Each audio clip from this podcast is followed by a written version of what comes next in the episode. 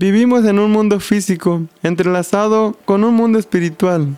Pero ¿cuántos de nosotros sabemos cómo liberarnos de las ataduras que no miramos? Bienvenidos a una tarde con Dios.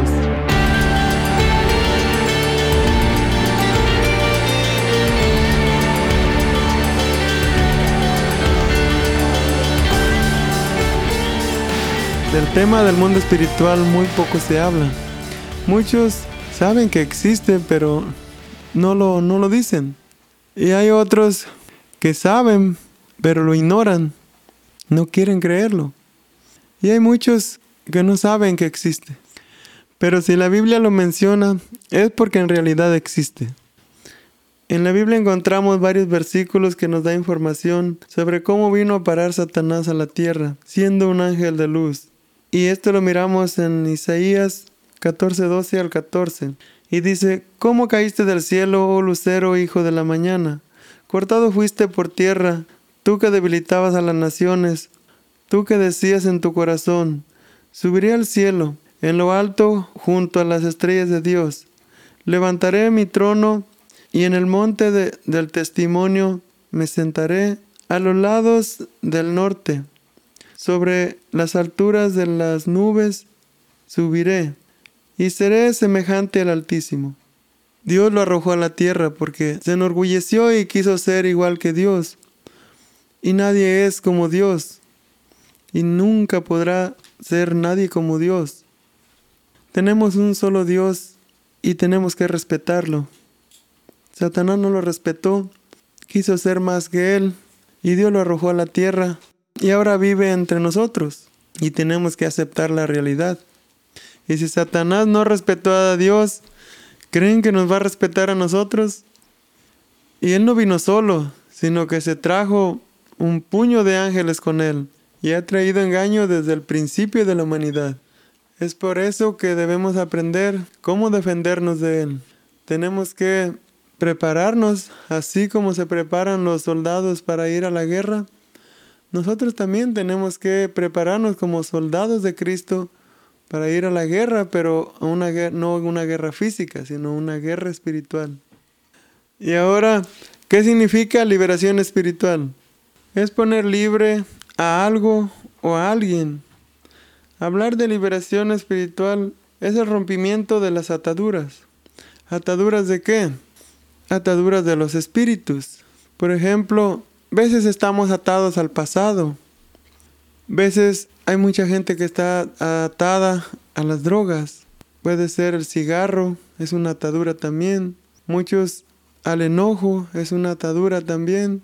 Otros al egoísmo, al robo, al homicidio, a la pornografía. Y hay tantos delitos que se pueden cometer. Y eso no solamente trae maldición, sino que también abre puertas a Satanás y a sus huestes para que tenga un derecho legal sobre las personas.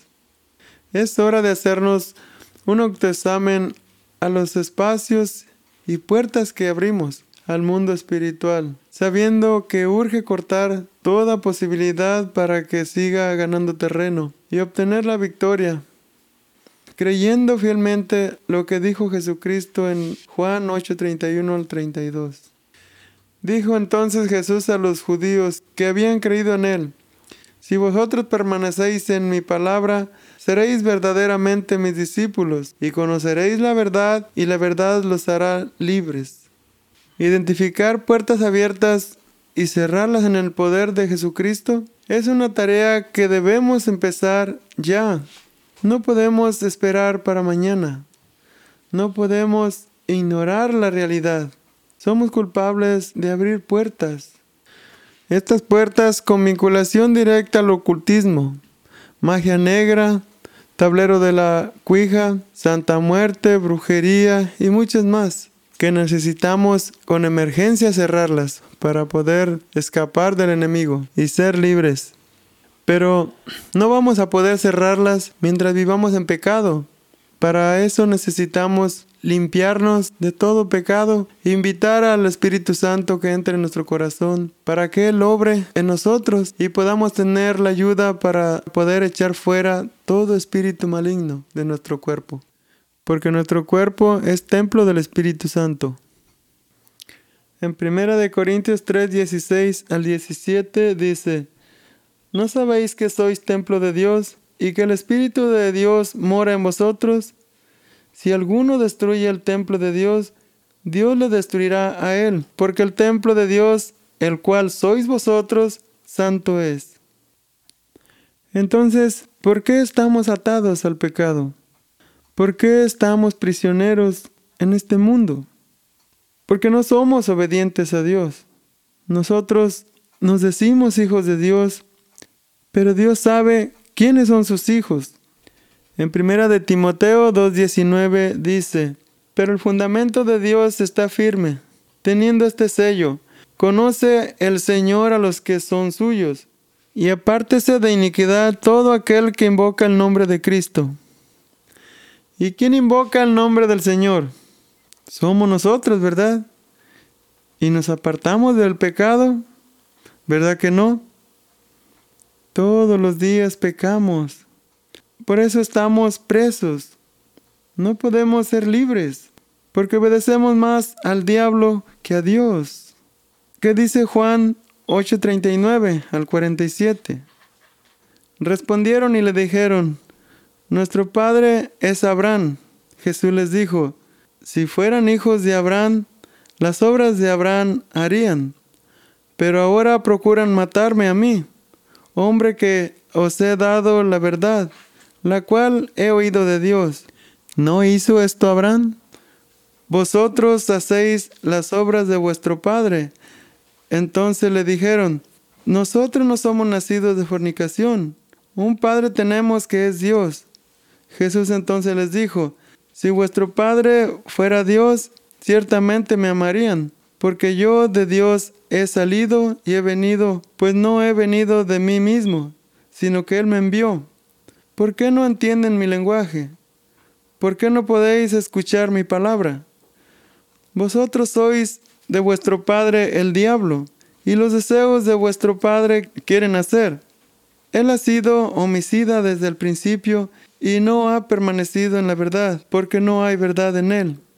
Cuando habla mentira, de suyo habla, porque es mentiroso y padre de mentiras. ¿Quién de vosotros me redarguye? De pecado, pues si digo la verdad. ¿Por qué vosotros no me creéis? El que es de Dios, las palabras de Dios oye.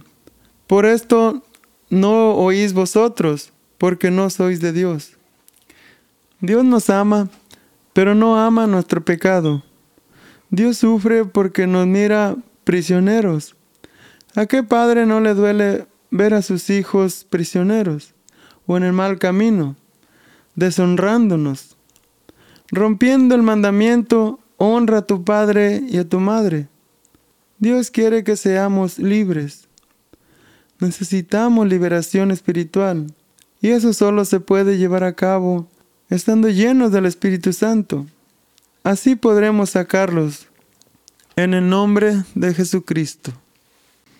Dios nos mandó a su Hijo para darnos el ejemplo y Jesucristo dijo que el que creyere en Él, cosas mayores que las que Jesús hizo, el hombre las haría. Y esto lo miramos en Juan 14, 12 al 14. Y dice así, de cierto, de cierto os digo, el que en mí cree, las obras que yo hago, él las hará también, y aún mayores hará porque yo voy al Padre. Y todo lo que pidiera al Padre en mi nombre, lo haré, para que el Padre sea glorificado en el Hijo. Si algo pidiera en mi nombre, yo lo haré.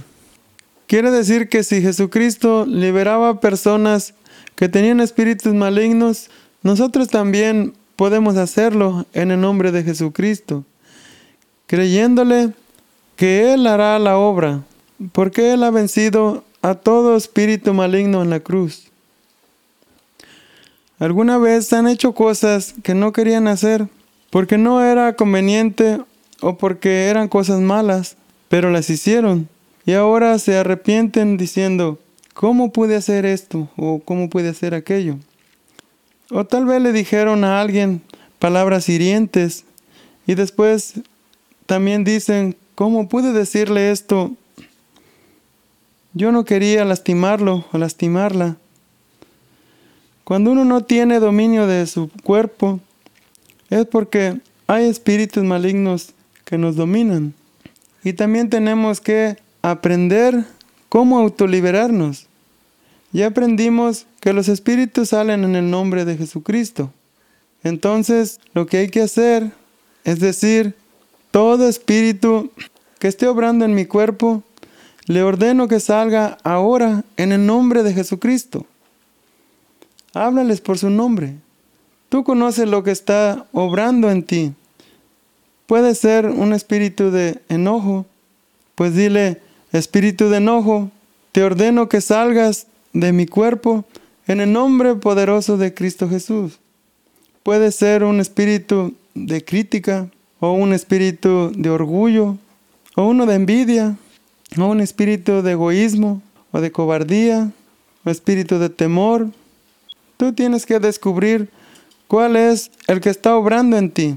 O pídele a Dios que te demuestre cuál es el que está obrando en ti y échalo fuera en el nombre de Jesucristo. ¿Quieren conocer a algunos? Están en Gálatas 5:16 al 21.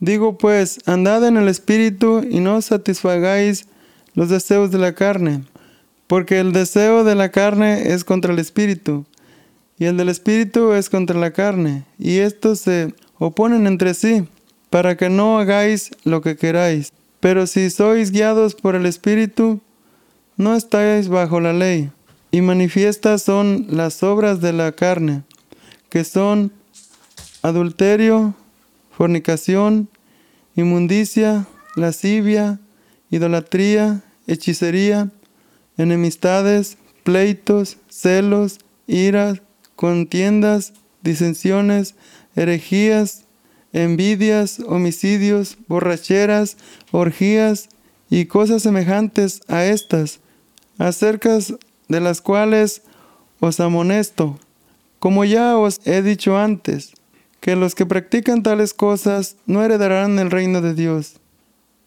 En nosotros como creyentes tienen que obrar espíritus de Dios. ¿Cómo saber si una persona tiene el espíritu de Dios? Pues en Gálatas 5:22 nos lo muestra y dice, mas el fruto del espíritu es amor, gozo, paz, paciencia, benignidad, bondad, fe, mansedumbre, templanza. Contra tales cosas no hay ley. Pero los que son de Cristo han crucificado la carne con sus pasiones y deseos. Muchos no creen que los espíritus demoníacos pueden entrar en las personas y llegar a enfermarlas. Pero ¿por qué no creerlas? ¿Acaso entonces la Biblia nos miente? Yo creo que no. Además, es muy fácil distinguir cuando una persona tiene el Espíritu de Dios o cuando tiene espíritus malignos. En Marcos 5.1 al 15 nos dice, vinieron al otro lado del mar, a la región de los Gadarenos, y cuando salió él de la barca, enseguida vino a su encuentro de los sepulcros un hombre con un espíritu inmundo, que tenía su morada en los sepulcros, y nadie podía atarle, ni aun con cadenas, porque muchas veces había sido atado con grilletes y cadenas, mas las cadenas habían sido hechas pedazos por él y desmenuzados los grilletes, y nadie le podía dominar. Y siempre de día y de noche andaba dando voces en los montes y en los sepulcros, e hiriéndose con piedras. Cuando vio pues a Jesús de lejos, corrió y se arrodilló ante él, y clamando a gran voz dijo, ¿Qué tienes conmigo, Jesús, Hijo de Dios Altísimo? Te conjuro por Dios que no me atormentes, porque le decía, sal de este hombre, espíritu inmundo. y le preguntó, ¿Cómo te llamas? Y respondió diciendo, Legión me llamo, porque somos muchos. Y le rogaba mucho que no lo enviase fuera de aquella región.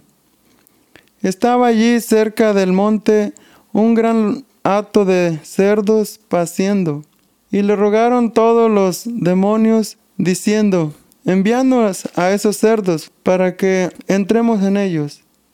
Y luego Jesús les dio permiso. Y saliendo aquellos espíritus inmundos, entraron en los cerdos, los cuales eran como dos mil. Y el hato se precipitó en el mar por un despeñadero, y en el mar se ahogaron. ¿Qué dice? Que lo encadenaban a ese hombre, pero estaba tan, tan poseído que rompía las cadenas. Hoy en día estamos encadenados también nosotros. Nos está ocurriendo lo mismo.